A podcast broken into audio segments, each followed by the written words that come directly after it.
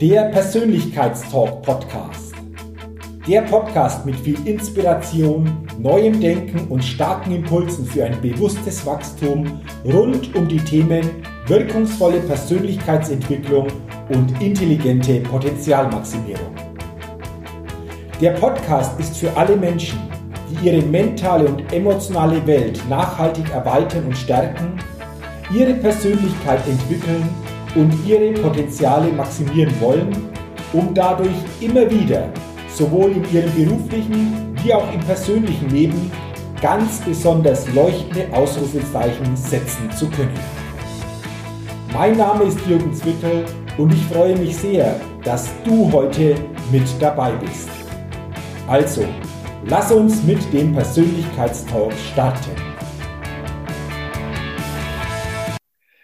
Hallo und herzlich willkommen zur 239. Ausgabe des Persönlichkeitstalk Podcast. Der Podcast für neue Inspiration, neues Denken und ein bewusst persönliches Wachstum. Ja, und ich freue mich heute ganz besonders, wieder einen spannenden Interviewgast im Persönlichkeitstalk-Podcast begrüßen zu dürfen. Und wir hatten schon in der Vergangenheit einmal die Gelegenheit, ein Interview zu machen. Das war auch sehr, sehr spannend und deswegen bin ich heute richtig, richtig gespannt, weil es geht auch um ein neues Buch. Welchen Titel dieses Buch hat und was es genau in diesem Buch geht, dazu später. Aber jetzt zuerst einmal herzlich willkommen im Persönlichkeitstalk Podcast Dr. Markus Teuber. Markus, herzlich willkommen und schöne Grüße nach Wien und ich freue mich auf unser Gespräch. Hallo Jürgen, vielen Dank für die Einladung. Freue mich nach einem Jahr wieder Gast zu sein. Ja, sehr, sehr schön. Und bevor das wir starten, Markus, will ich dich einfach noch den Zuhörerinnen und Zuhörern ein bisschen näher vorstellen, wer du bist und was du magst. Ähm, also Dr. Markus Teuber ist Neurobiologe und Lehrbeauftragter an der Universität Wien und an der Donau-Universität Krems. Und als Leiter des Instituts für mentale Erfolgsstrategien in Wien vermittelt er unter dem Slogan Brain Changing is Game Changing Erfolgswissen aus der Hirnforschung. Zudem ist er Bestsellerautor und hat jetzt auch ein neues Buch geschrieben, das heute 22. Februar 2021, das ist der Tag, an dem dieses Podcast-Interview nach außen geht, veröffentlicht wird. Und ähm, Markus, du hast es schon angesprochen, wir hatten vor circa einem Jahr schon mal ein Interview und da ging es für alle, die diesen Podcast jetzt auf YouTube sehen, um dieses Buch, Gedanken als Medizin, wie sie mit Erkenntnissen der Hirnforschung ihre mentale Selbstheilung aktivieren. Ich habe das Buch auch selbst gelesen, finde das spannend, viele, viele tolle Ansätze. Willst du vielleicht zum Einstieg da noch mal kurz was dazu sagen? Dieses Thema Gedanken als Medizin, Selbstheilungskräfte aktivieren, vor allen Dingen, welche Möglichkeiten in jedem von uns stecken, in diese Richtung uns da auch auszurichten, bevor wir dann einfach aufs neue Buch mal gucken. Mhm. Gerne.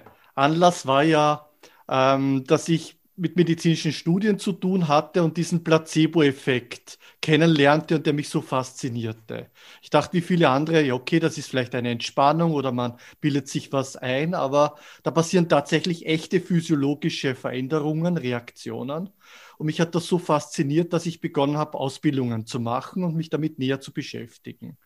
Und der Sukkus und auch das Selbstexperiment Tinnitus loswerden an mir selber, mhm. ähm, das habe ich in diesem Buch dann verarbeitet. Und mhm. In dem neuen Buch Falsch gedacht geht es wieder um die Kraft der Gedanken, diesmal nicht für die Gesundheit, sondern für Leben und Wirtschaft, als Lebenshilfe und als, wenn man so will, Umsatzbooster. Okay, wunderbar. Also für alle, die sagen, Mensch, Gedanken als Medizin klingt auch spannend. Also guckt mal, holt euch dieses Buch. Ich verlinke auch in den Show Notes die Website, beziehungsweise auch, wo man dich erreichen kann. Über diesen Weg ist natürlich das auch möglich, dann in die Bücher zu kommen.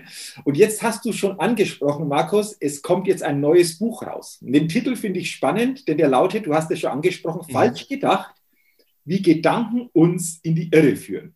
Jetzt ist es ja so, dass jeder von uns jeden Tag denkt. In welche Richtung mhm. und was, das ist dann immer noch die zweite Frage. Aber mal ganz konkret, um was geht es in diesem Buch? Du hast schon ein bisschen was angesprochen, aber willst du mal das noch vertiefen, was der Hintergrund ist, in welche Richtung das geht und vor allen Dingen, was das mit jedem von uns selbst auch zu tun hat? Mhm. Ich nenne einfach so ein paar Beispiele, also was man immer wieder so hört. Ich könnte jederzeit mit dem Rauchen aufhören, ich will nur nicht. Da stemmt sich das Gehirn gegen Veränderung und erzeugt sozusagen diesen falschen Gedanken. Oder wenn eine Beziehung zu Ende geht, dieser Gedanke, ich kann ohne diese Person nicht leben, diese Person ist die einzig richtige für mich. Ich werde nie wieder jemanden finden, der so ist. Oder ähm, das, das, das Gefühl, ich muss mich selber mehr lieben, dann bin ich erfolgreicher im Leben. Mhm. Das sind so unser Gehirn produziert ständig Gedanken, sehr viele Fake News, die uns dann auch in eine falsche Fährte führen oder dass wir Dinge wie Veränderungen total unterschätzen, weil unser Gehirn aus, sag ich mal, Steinzeitprogramme laufen hat, äh, linear sehr gut denken kann, also 1 plus 1 ist 2 plus 1 ist 3 und so weiter. Sowas können wir sehr, sehr gut ähm, denken und auch vorhersagen. Aber wenn es um exponentielle Veränderungen geht, ob das Virenwachstum ist, ob das Innovationen sind, äh, Veränderungen im, in dem Bereich der Digitalisierung. Da geht es um zwei plus vier, plus, also zwei, vier, acht, sechzehn. Da geht es um rasantes Wachstum, das am Anfang sehr harmlos aussieht, aber dann rasch an Fahrt aufnehmen kann und uns übersteigt unsere mhm. Kapazitäten übersteigt. Okay. Und mit solchen Dingen beschäftigt sich das Buch. Mhm. Wo sind wir zu sehr zum Beispiel in der Vergangenheit oder zu selbstverliebt? Wo ist unser Ego zu stark? Oder wo haben wir einfach falsche Denkstrategien auch? Mhm. Interessant. Lass uns gerne mal nochmal diesem Thema äh, exponentielles Wachstum gehen oder um dieses Thema mhm. Veränderungen. Ähm, es ist ja so, du hast es angesprochen, Digitalisierung oder auch gerade das, was wir jetzt erleben, ähm, Thema Corona, das uns schon Monate begleitet. Mhm. Ähm, wie schaffen wir es einfach mit diesen Situationen, die ja da sind, die wahrscheinlich auch zukünftig so noch verstärkter kommen werden, wenn wir das Thema Veränderung uns angucken? Mhm. Einfach von deiner Seite so ein, zwei Gedanken, die uns so sehr, sehr gut helfen können, so mit diesen Situationen anders oder für uns auch besser umzugehen. Mhm. Also ja, wir sind wahrscheinlich im größten Wandel, im größten Change-Prozess der Menschheitsgeschichte. Also nicht nur Covid, sondern Digitalisierung, Ökologisierung. Das wird die Wirtschaft und die Gesellschaft dramatisch verändern und auch die Art, wie wir leben. Ähm, und das unterschätzen viele noch. Und aus der Vergangenheit kennt man ja so Beispiele, Nokia oder Kodak, die diesen Zug einfach verpasst haben. Mhm. Und ähm, im Prinzip geht es mal bei der Veränderung darum, ähm, gehe ich sozusagen in die Akzeptanz oder gehe ich in den Widerstand? Also nein, will ich nicht und fokussiere ich auf das nicht kontrollierbare oder gehe ich in mich und schaue, was kann ich kontrollieren, wie kann ich da lernen und wachsen und beschäftige mich mit dem und gehe auch in die Akzeptanz letztendlich des Wandels und der Veränderung, weil das ist Fakt, dass, da kann ich auch nicht viel dagegen tun. Mhm. Und, ist, mhm. ja, gerne. Und indem ich in den Widerstand gehe, vergrößere ich Probleme meistens. Ich buttere so richtig Aufmerksamkeit, Energiefokus rein. Und ja, ich mache, ob das jetzt Schmerz ist, wenn wir jetzt im Gesundheitsbereich denken und bei Gedanken als Medizin noch sind, oder ob wir jetzt Richtung wirtschaftliche, gesellschaftliche Veränderung gehen. Würde das ja auch bedeuten, Markus, wenn ich das so richtig verstehe, mehr von innen nach außen äh, zu leben oder zu gestalten und weniger von außen nach innen, äh, was du gerade geschildert hast. Könnte man das auch so sagen? Absolut, genau darum geht es. Okay. Es gibt sozusagen das Kontrollierbare, das sind unsere Gedanken oder besser noch die Aufmerksamkeit, die wir auf Gedanken richten mhm. und sie dadurch verstärken. Mhm. Dann gibt es sozusagen das Unkontrollierbare, das sind so die Naturgesetze und das, wie die Welt so funktioniert und tickt. Und dann gibt es dazwischen so einen Graubereich, der ist so beeinflussbar. Das ist so unser unmittelbares Umfeld zum Beispiel. Mhm. Und meistens leider fokussieren wir viel zu sehr aufs Unkontrollierbare, vergeuden dadurch Ressourcen und unsere Energie und sind zu wenig bei uns selber und das, was wir tun können und aktiv gestalten können. Okay, interessant. Würde das dann auch bedeuten, wenn ich also zu sehr beim Unkontrollierbaren bin, das ist ja häufig auch, denke ich, unbewusst, was viele da irgendwo mhm. äh, so erleben, dass das natürlich auch eher so diese negativen Gefühle und Emotionen dann wie Angst, wie vielleicht Stress, wie das einfach auch fördert. Kann man das dann so in der Folge auch sagen? Weil alles, was ich nicht so kontrollieren kann, aber es gerne mhm. möchte, äh, das ist ja. ja genau dann diese Diskrepanz wahrscheinlich, die dann entsteht, oder? Absolut genau. Da gibt es ja ein berühmtes Rattenexperiment. Also Ratten, die ähm, einen Stromschlag an den Füßen bekommen. Das ist natürlich sehr unangenehm an den Pfoten. Und dann gibt es zwei Gruppen von Ratten, die im Käfig, die die Chance haben, den Stromschlag zu entgehen, indem sie schnell einen Hebel betätigen und die, die diesen Hebel nicht haben. Und die, die den Hebel haben, müssen natürlich ständig alert sein, aufpassen. Kommt da jetzt ein Signal, dass da gleich ein Stromschlag kommt? Und dann gibt es welche, die der Situation ausgeliefert sind. Und wenn man da misst, welche Gruppe von Ratten hat mehr Stresshormon, mehr Cortisol, dann, und das ist für viele überraschend, sind das die Ratten, die der Situation ausgeliefert sind. Die, die dagegen ankämpfen können und, und unter Anführungszeichen den Hebel rasch betätigen müssen, sind zwar ständig alert und müssen da sozusagen ständig auf der Hut sein, aber durch dieses Gefühl der Kontrolle, durch diese subjektive Wahrnehmung von, ich kann die Situation beeinflussen, wird der Stress reduziert. Okay, interessant. Also das können wir sehr gut auf uns übertragen. Mhm. Du sagst, mehr oder bewusster darauf zu achten, die Aufmerksamkeit auf die eigenen Gedanken stärker zu legen. Hast du da so eine Idee, so einen Tipp, wie wir das schaffen können oder wie wir das nach und nach stärker für uns einfach auch umsetzen mhm. können? Mhm. mhm. Also grundsätzlich ist es ja so, dass ähm, unsere Gedanken über den Stirnhirnbereich hier vorne oben, das dorsolaterale präfrontale Areal, der dorsolaterale präfrontale Kortex, beeinflusst werden kann. Mhm. Ich kann meine Aufmerksamkeit auf Gedanken richten, die ich möchte und, und das willentlich steuern. Mhm. Und das Spannende ist, man der Begriff Neuroplastizität ist ja sehr schon in aller Munde, diese Veränderbarkeit des Gehirns. Das Spannende ist, dass nicht nur Erfahrungen unser Gehirn verändern können, beeinflussen können, sondern tatsächlich auch die Gedanken, die wir hier bewusst auch fassen und die wir, auf die wir bewusst unsere Aufmerksamkeit richten. Das heißt, mit den Gedanken ist es möglich, unser Gehirn förmlich zu kneten und zu formen. Und dadurch sind wir der Welt nicht ausgeliefert.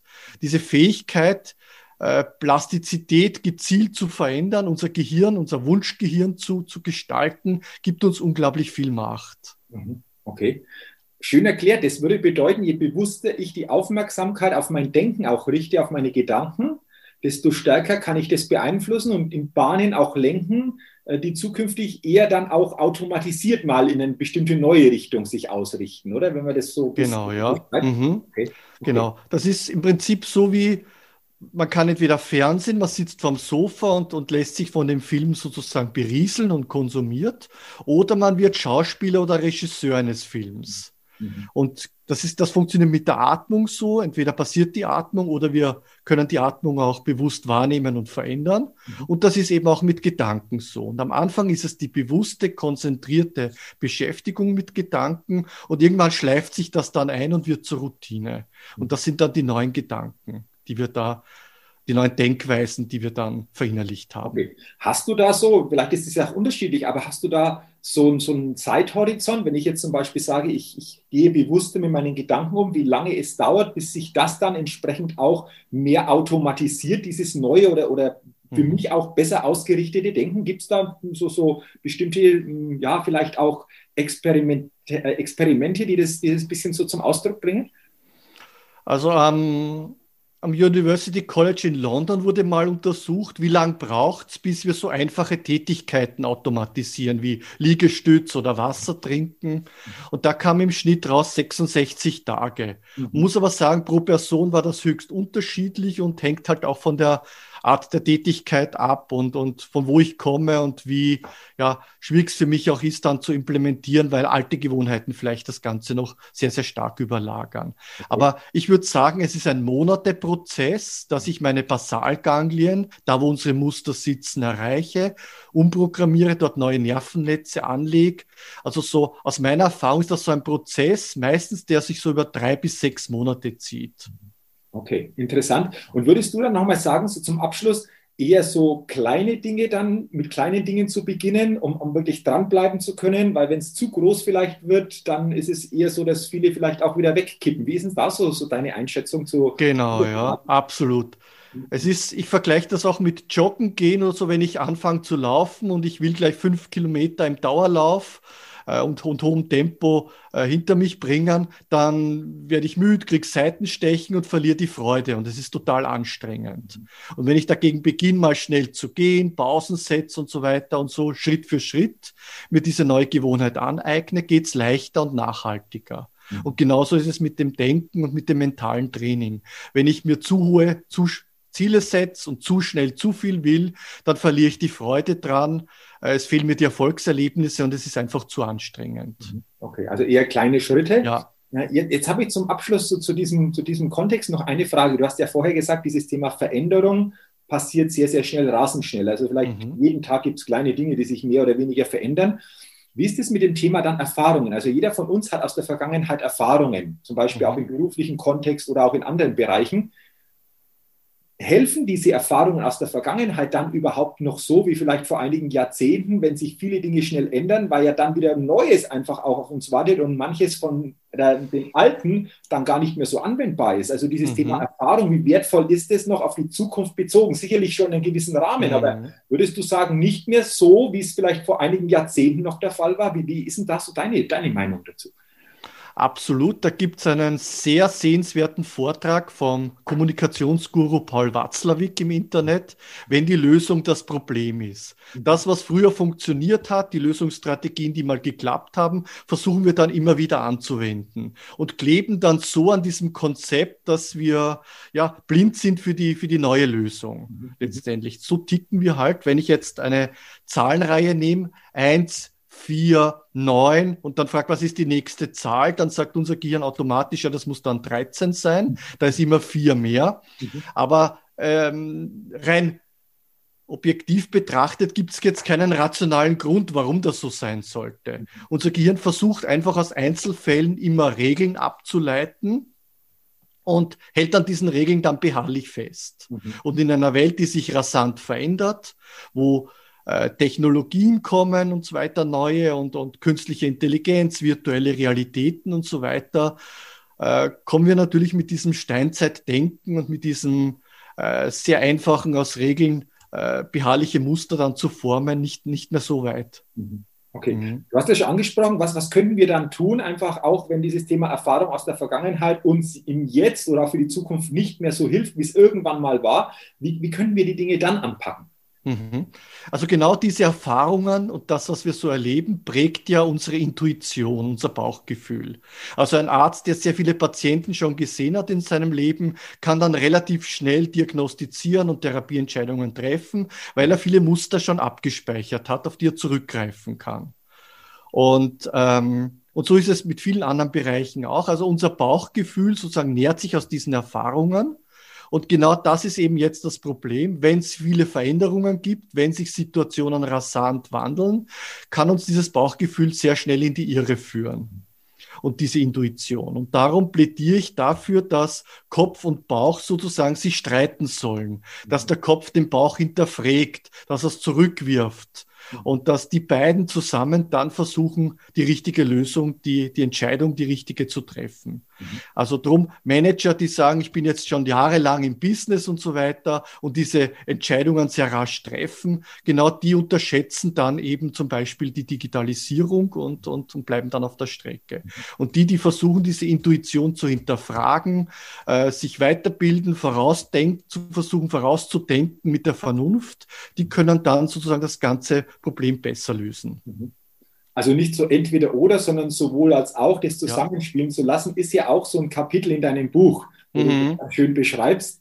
Und äh, ich finde es sowieso interessant, äh, in diesem Buch, wie gesagt, nochmal falsch gedacht, wie Gedanken uns in die Irre führen. Da hast du auch so ein Kapitel, das nennt sich Selbstliebe gießt Öl ins Feuer der Probleme. Habe ich mir gedacht, wow, das ist spannend. Markus, was steckt jetzt hier dahinter? Weil äh, dieser Satz, der, äh, ja, der, der erzeugt Aufmerksamkeit. Also mich hat er gleich mal so mhm. gepackt und habe ich mir gedacht, Mensch, das ist interessant. Äh, ich will dich mal fragen, was da dahinter steckt. Also er provoziert sicher auch viele Coaches und, und Therapeuten und viele, die so die Selbstheil Selbstliebe so als Allheilmittel sehen. Mhm. Der hat zu wenig Selbstwertgefühl, der liebt sich zu weniger und wenn man sich nur mehr liebt, dann, dann löst sich dieses Problem auf. Mhm. Ähm, die Wissenschaft mittlerweile sieht das Ganze wesentlich differenzierter. Also sehr viele Probleme, die wir haben, sind nicht zu wenig Selbstliebe, sondern im Gegenteil zu viel Selbstliebe. Mhm. Und wir loben unsere Kinder oft viel zu viel und erzeugen da Narzissten. Mhm. Wir halten uns viel zu viel daran, gut wirken zu wollen, mhm. ähm, Liebe zu bekommen von anderen. Ähm, und unsere Selbstliebe dadurch wieder zu nähern und unsere Selbstverliebtheit zu nähern und kommen da in die Perfektionismusfalle dann rein, in die Burnout-Falle letztendlich. Mhm. Also sehr viel, auch wenn, wenn wir Ängste haben und so weiter, uns Sorgen machen, kreisen unsere Gedanken sehr oft um unser eigenes Ich. Mhm. Also wir haben diese starke Ich-Haftigkeit in uns. Freud würde vom primären Narzissmus sprechen, den wir haben als Kleinkind. Da dreht sich die ganze Welt um uns. Wir wollen Futter, wir wollen Aufmerksamkeit. Und das Problem ist, dass dieses Muster ähm, auch wieder genährt werden kann und wieder gestärkt werden kann. Und das erzeugt eben Probleme. Ängste, äh, Perfektionismus, Narzissmus und so weiter. Mhm. Und oft finden wir die Lösung, äh, die Heilung dann in der Psyche nicht in mehr Ich und nicht in mehr Selbstliebe, sondern in der Zuwendung zum Du oder zum Wir und zu anderen, mhm. indem wir für andere da sind, indem wir äh, Franke würde sagen, Selbsttranszendenz entwickeln, also etwas finden, was über uns selbst hinausgeht. Mhm. Einen Sinn, eine Mission im Leben äh, finden, die, wo es nicht um uns selber geht, sondern etwas der Gemeinschaft zu geben. Also etwas, das größer ist als ich selbst so quasi, oder? Ja, richtig, ja. genau. Also mhm. du sagst dann nochmal, Selbstliebe ist sicherlich ähm, so ein wichtiger Part, aber äh, mhm. man muss da differenzierter hingucken, äh, nicht nur das alleine stehen zu lassen und zu denken, ja, wenn das jetzt irgendwo gelöst wird, dann passiert äh, alles um mich herum auch in eine, eine, gute, positive Richtung, sondern da noch genauer hinzugucken und vor allen Dingen dieses Thema Sinn, etwas Größeres zu haben, als, als ich selbst bin. Wie äh, ähm, erlebst du das? Ich, ich habe das Gefühl, dass viele schon jetzt bewusster einfach auch dieses Thema Sinn, vielleicht auch eigenen Lebenssinn, mhm. für was bin ich hier, was kann ich anderen geben, ähm, stärker ins Bewusstsein kommt. Ist das bei dir auch so in der Wahrnehmung? Oder wie, wie siehst du dieses, ja. dieses Thema? Ja, absolut. Also das Thema Selbstverwirklichung, das Thema auch Spiritualität oder, oder das Thema Sinn, das ist sehr, sehr stark gestiegen die letzten Jahre. Das ist sehr gut. Mhm. Was aber auch sehr wichtig ist, ist sozusagen ein realistisches Selbstbild. Mhm. Das heißt, sich nicht zu überschätzen. Mhm. Ich nenne da im Buch ein paar Beispiele. Also wir Männer zum Beispiel neigen dazu, unsere eigene Attraktivität zu überschätzen. Mhm. Wenn eine Frau freundlich zu uns ist, äh, empfinden wir das rasch als positives Signal, dass die an uns interessiert wäre. Wir reden uns Bierbäuche gerne schön und so weiter. Mhm, mhm. Also ein realistisches Selbstbild ist da eben auch sehr wichtig und äh, Gerade im Bereich Selbstständigkeit ist eben wichtig, ja, man kann sich ausleben, seinen Sinn finden und, und, und seine, sich selbst verwirklichen, aber man muss auch schauen, nicht, wo habe ich meine Stärken und aber auch meine Schwächen, wo sind meine Limits. Mhm weil sonst eben gehe ich mit meinem Business dann letztendlich baden, wenn, wenn, wenn die Qualität und mein Können nicht mithalten kann. Also du sagst, es ist einfach auch wichtig, sich selbst mal zu reflektieren, wo sind so meine Stärken, meine besonderen Fähigkeiten, was kann ich dadurch auch bewirken? Und auf der anderen Seite, was sind eventuell Schwächen oder was fehlt mir in manchen Bereichen und wie könnte ich das durch andere ähm, entsprechend äh, Unterstützung äh, mir holen, beziehungsweise wie könnte ich das einfach so managen, dass das ähm, keine Falle wird, die mich dann langfristig irgendwo vom Weg wegbringt. Das ist, glaube ich, auch so ein Punkt, oder? Genau, Wahrheit ist, wenn man so will, die beste Medizin. Sie tut weh, mhm. gerade wenn es mit unseren eigenen Wünschen und Zielen sozusagen nicht zusammenpasst. Mhm. Aber letztendlich über diesen Schmerz kann ich dann wachsen und die für mich richtigen Entscheidungen treffen. Okay. Also das war so, dieser, dieser interessante Punkt mit dem Selbstliebe, wo wir jetzt einfach auch diesen Sinn ähm, noch erweitert haben. Und dann ähm, ein anderes Kapitel finde ich auch sehr spannend. Äh, da schreibst du die Entdeckung unserer größten Begabung. Mhm. Ich erlebe das immer wieder, dass Menschen sich fragen, ja, was ist denn so meine Be Begabung und, und, irgendwo auf mhm. der Suche sind oder irgendwie ja. Gefühl haben, äh, ich, da geht noch mehr, aber ich finde es irgendwie nicht. Ähm, was steckt da dahinter oder was können wir tun, um, um auf diese größte Begabung zu kommen, wie du es jetzt so nennst? Mhm.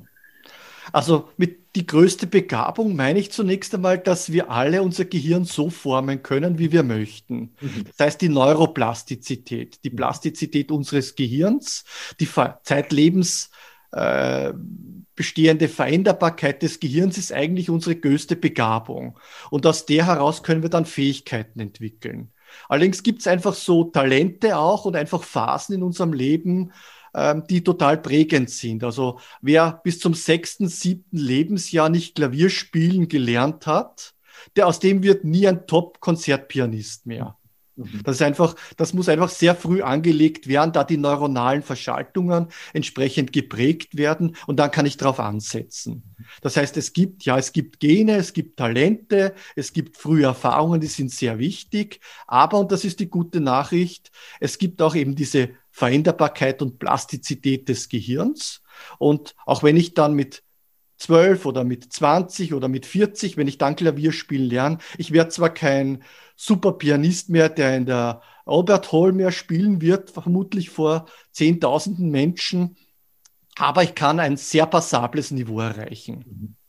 Okay. Das ist die gute Nachricht. Unser mhm. Gehirn kann sich an vieles anpassen. Wir können in New York leben, in Grönland leben, in, in, in, im bayerischen Wald leben. Wir haben diese Fähigkeit, uns an verschiedene Umwelten auch anzupassen. Mhm. Okay.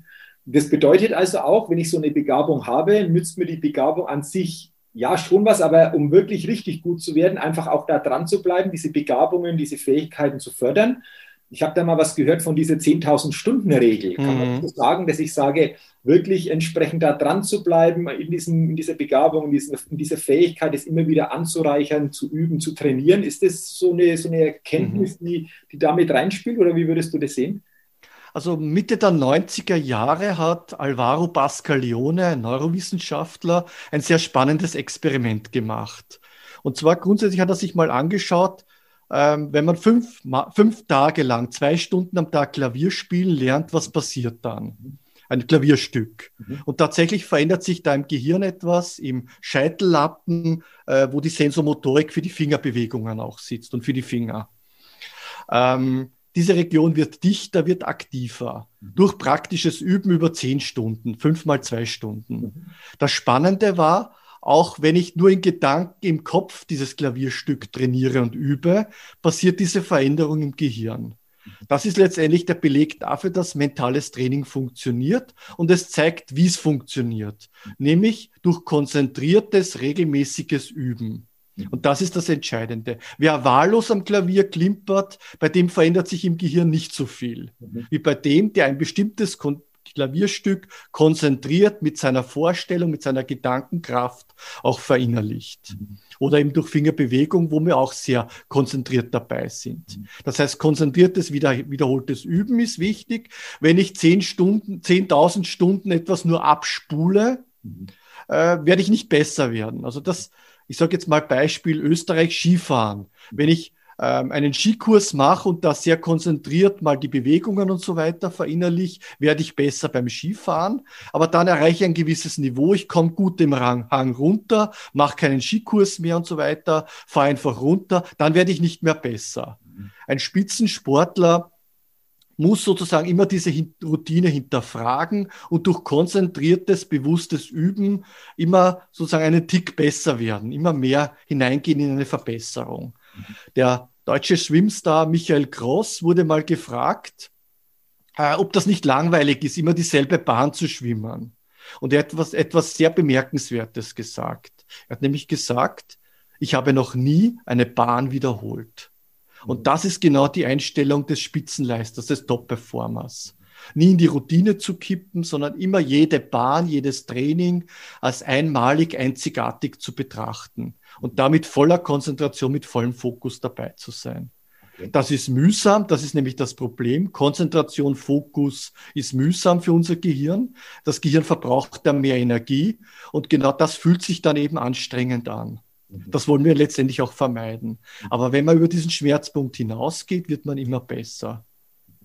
Das ist interessant, weil das könnten ja, ich sag's mal, so viele auch in den Alltag übertragen. Also wir haben ja auch Situationen, die sich immer wieder wiederholen. Nehmen wir mal an, ich bin zum Beispiel im Verkauf, dann habe ich zwar immer wieder verschiedene Kunden, aber vielleicht die Thematik ist immer gleich. Und häufig erlebe ich es, dass manche denken, ja, für mich ist die Thematik ja immer gleich, doch für jeden Kunden ist es anders. Auch da wieder mit Fokus dabei mhm. zu sein, konzentriert zu bei, sein, diesen Kunden jetzt in den Mittelpunkt zu stellen. Das ist ja quasi das Abgeleitete aus dem, was du gesagt hast, wenn wir vom Spitzensport das ableiten, so quasi. Oder auch so dieses Thema Mitarbeiter und Führungskraft. Einfach da jede Situation als Neues zu betrachten, so wie es Michael Groß gesagt hat, ich habe keine Bahn ähm, doppelt geschwommen oder jede Bahn war für mhm. mich neu. Das ist ja dann das, was wir uns bewusst machen dürfen, so für, für den Alltag vielleicht auch für solche Situationen, oder? Absolut. Und genau da triffst du den wunden Punkt sozusagen bei Vertrieblern, weil ich merke, gerade im Bereich Vertrieb sind die Leute sehr trainingsresistent. Mhm. Verkaufstraining, Einwandbehandlung, mhm. Abschluss, das haben wir schon hunderttausend Mal gehört und so weiter. Und die, Tendenz ist, das, was funktioniert hat, eine Produktpräsentation und so weiter, immer wieder zu wiederholen, unabhängig davon, was dem Kunden eigentlich wirklich interessiert. Mhm. Und gerade das sind so diese kommunikativen Jobs, diese kommunikativen Tätigkeiten sind welche, wo wir diese Dynamik, diese Flexibilität, diese Veränderung brauchen, wo jedes Gespräch einzigartig und einmalig ist. Wunderbar. Das können wir ja auch übertragen, Stichwort Vorträge. Also selbst wenn man den gleichen Vortrag hat, anderes Publikum, aber kein Vortrag ähm, habe ich jemals äh, doppelt oder, oder mehrfach so gemacht, auch wenn es der Anschein so ist. Aber jede Situation wieder anders sich vorzustellen, jede Situation anders anzugehen, ist letztendlich auch hier übertragbar. Richtig, genau. Das sind die Redner, die beim Publikum sind, mhm. weil jedes Publikum ist anders und einzigartig und die Stimmungen. Und man muss oft ich sage jetzt mal, Schweizer IT-Experten vielleicht anders abholen als ähm, äh, extrovertierte Vertriebler aus, aus, aus, aus, aus, aus, aus Kärnten. Mhm. Und ähm, und wenn man aber zu sehr bei sich ist und bei seinem Vortrag und seinen Inhalten, dann wird sozusagen austauschbar und ist man mehr beim Publikum und bei der Einzigartigkeit der Situation, dann entsteht da ein, ein Flow und eine, eine, eine, Spitzenleistung, mhm. die sich auf diese Situation dann auch anpasst. Mhm. Okay, wunderbar. Also das sind ein paar so ganz interessante Themen. Du hast natürlich noch mehrere Themen äh, hier in dem Buch sehr, sehr interessant äh, geschildert, die, denke ich, sehr, sehr gut einfach auch so das Bewusstsein einfach wieder ganz anders ausrichten und auch auf tägliche Situationen sehr gut übertragen äh, sich lassen. Und du schreibst in diesem Buch auch, äh, Markus, von in, mentaler Intelligenz. Mhm. Ähm, das ist, ist, ist das so die Klammer um, um das Ganze und, und was verstehst du unter dem äh, Begriff mentaler Intelligenz? Weil das finde ich auch nochmal ganz interessant. Mhm. Es gibt ja die kognitive Intelligenz, den Intelligenzquotienten, die Fähigkeit, logische sprachliche Aufgaben zu lösen. Dann kam über Daniel Goleman die emotionale Intelligenz, die Fähigkeit, seine Gefühle und die Gefühle anderer zu managen. Und da geht's bei der mentalen Intelligenz im Prinzip darum, dass ich meine Gedanken bewusst wahrnehme, mhm. dass ich meine Gedanken verstehe, auch beurteilen kann, sind die jetzt falsch oder, oder, oder förderlich und dass ich sie dann eben auch verändere und nutze. Letztendlich meine Gedanken zu nutzen, um mein Gehirn zu verändern. Mhm. Das wäre dann die mentale Intelligenz. Mhm. Okay, spannend. Also so quasi das, was wir vorher jetzt besprochen haben, ähm, läuft auf diese ähm, Begrifflichkeit mentale Intelligenz hinaus. Wenn wir das mhm. uns stärker aneignen, wenn wir hier einfach auch unsere Intelligenz nach oben auf ein neues Level bringen, dann wird sich in der Folge natürlich auch manches sowohl im beruflichen, privaten, persönlichen Bereich durchaus dann auch ähm, positiv verändern, oder? Das ist ja so quasi mhm. die Konsequenz dann daraus. So ist es, genau. Die, es beginnt mit der Fähigkeit, seine Aufmerksamkeit zu kontrollieren. Wo richte ich meinen Fokus hin? Das ist trainierbar. Mhm. In uns allen ist ja nicht drin, dass wir uns lange tief in etwas konzentrieren und versenken können. Mhm. Ähm, also stellen wir uns vor, beim wir sitzen am Lagerfeuer, sind in einer Meditation, der Säbelzahntiger schleicht sich an und hätte ein leichtes Spiel. Also wenn es irgendwo knattert und irgendwo knirscht, dann schauen wir sofort hin. Wenn wir mit jemandem sprechen und es geht jemand vorbei, schauen wir auf diese Person. Warum? Weil jede Bewegung, jede Veränderung auch eine potenzielle Gefahr ist. Mhm. Und das ist in uns drin, dass wir uns nicht zu tief konzentrieren können und zu lange. Mhm. Aber für viele Bereiche brauchen wir das zum Beispiel wenn man ein Buch schreiben will oder wenn man ähm, in einem einstündigen Vortrag ist. Und genau das kann man eben dann trainieren. Mhm. Die Fähigkeit des Fokus, der Konzentration, auch störende Gedanken wegzuschieben. Am Elfmeterpunkt, wenn der Spieler sozusagen Gedanken wie jetzt ist es wichtig, jetzt darf ich nicht, vers jetzt darf ich nicht versagen. Wenn er das wegschieben kann, hat er eindeutig einen Vorteil. Mhm. Wunderbar. Ähm, also wir haben, denke ich, jetzt sehr, sehr viele Punkte schon besprochen, total spannend und ich glaube, es macht wirklich auch ähm, neugierig, was da noch tiefer im Buch dann auch noch äh, entsprechend zu den Themen drinsteckt. Ähm, was würdest du sagen? Ähm, Gedanken und das, was wir besprochen haben, trifft ja vermeintlich auf, auf uns alle irgendwie zu. Aber für wen primär hast du dieses Buch denn geschrieben oder wo sagst du, äh, die Leserin und der Leser kann da vor allen Dingen für sich sehr, sehr viel mitnehmen. Wie würdest du so quasi das beschreiben, für wen das wirklich sehr, sehr mhm. interessant sein könnte? Mhm. Also der Grund, warum ich Bücher schreibe, ist, um diese Aufmerksamkeit auf die Gedanken zu richten, zu zeigen den Leuten, das ist nicht Esoterik, das ist kein Hokuspokus, da steckt knallharte Wissenschaft dahinter. Und wenn wir lernen, äh, unsere Gedanken gezielt zu nutzen, dann verändert sich sehr viel, dann haben wir sehr viel Einfluss. Ähm, genauso könnte man es mit der Atmung machen, nicht? Man könnte sagen, lerne richtig zu atmen, tief zu atmen und deine Lebensqualität verbessert sich. Auch genauso wichtiges Thema und gleiches Schema. Etwas bewusst werden zu lassen, was wir sonst eigentlich sehr unbewusst, unbemerkt und ich sage es auch sehr provokant, auch schlampig tun, nämlich denken. Mhm. Und das ist so die Mission dahinter. Und dieses Buch ist bei Gedanken als Medizin geht es klar um Gesundheit. Dieses Buch ist mehr Richtung Lebenshilfe dann. Mhm. Also äh, wenn jemand das Gefühl hat, ja, ähm, ich bin zu sehr in der Vergangenheit verhaftet, das Gefühl hat, ähm, ich komme mit Veränderungen im Leben nicht klar oder die da in der Welt passieren, dann ist dieses Buch eine Lebenshilfe, eine Schritt-für-Schritt-Anleitung, mal zu beginnen, über die Gedanken nachzudenken, also die Metakognition und dann auch zu lernen, Gedanken zu verändern. Das sind fünf Fragen auch in dem Buch drin, die man sich selber dann auch stellt. Zum Beispiel Akzeptanz oder Widerstand. Wo bin ich gerade mit meinen Gedanken? Mhm. Oder bin ich sozusagen im Muster oder bin ich in der Lösung? Es mhm. gibt ja viele Leute, die sagen dann immer so, warum immer ich? Mhm. Warum habe ich immer den falschen Partner? Mhm. Ich hatte so eine Klientin eben und, und die auch immer erzählt hat, dass sie an die falschen Männer gerät und habe sie gefragt, was ist so der gemeinsame Nenner? Und sie konnte mir das jetzt nicht beantworten, weil die waren alle irgendwie total unterschiedlich vom Beruf, vom Einkommen und so weiter. Bin mit ihr ins Vorzimmer gegangen zum Spiegel und habe gefragt, was siehst du da? Und sie, ja, ich mich, ich sehe mich selber. Ja, was siehst du noch? Und sie ist nicht draufgekommen, ich habe es dann gesagt, du siehst den gemeinsamen Nenner deiner Beziehungsprobleme.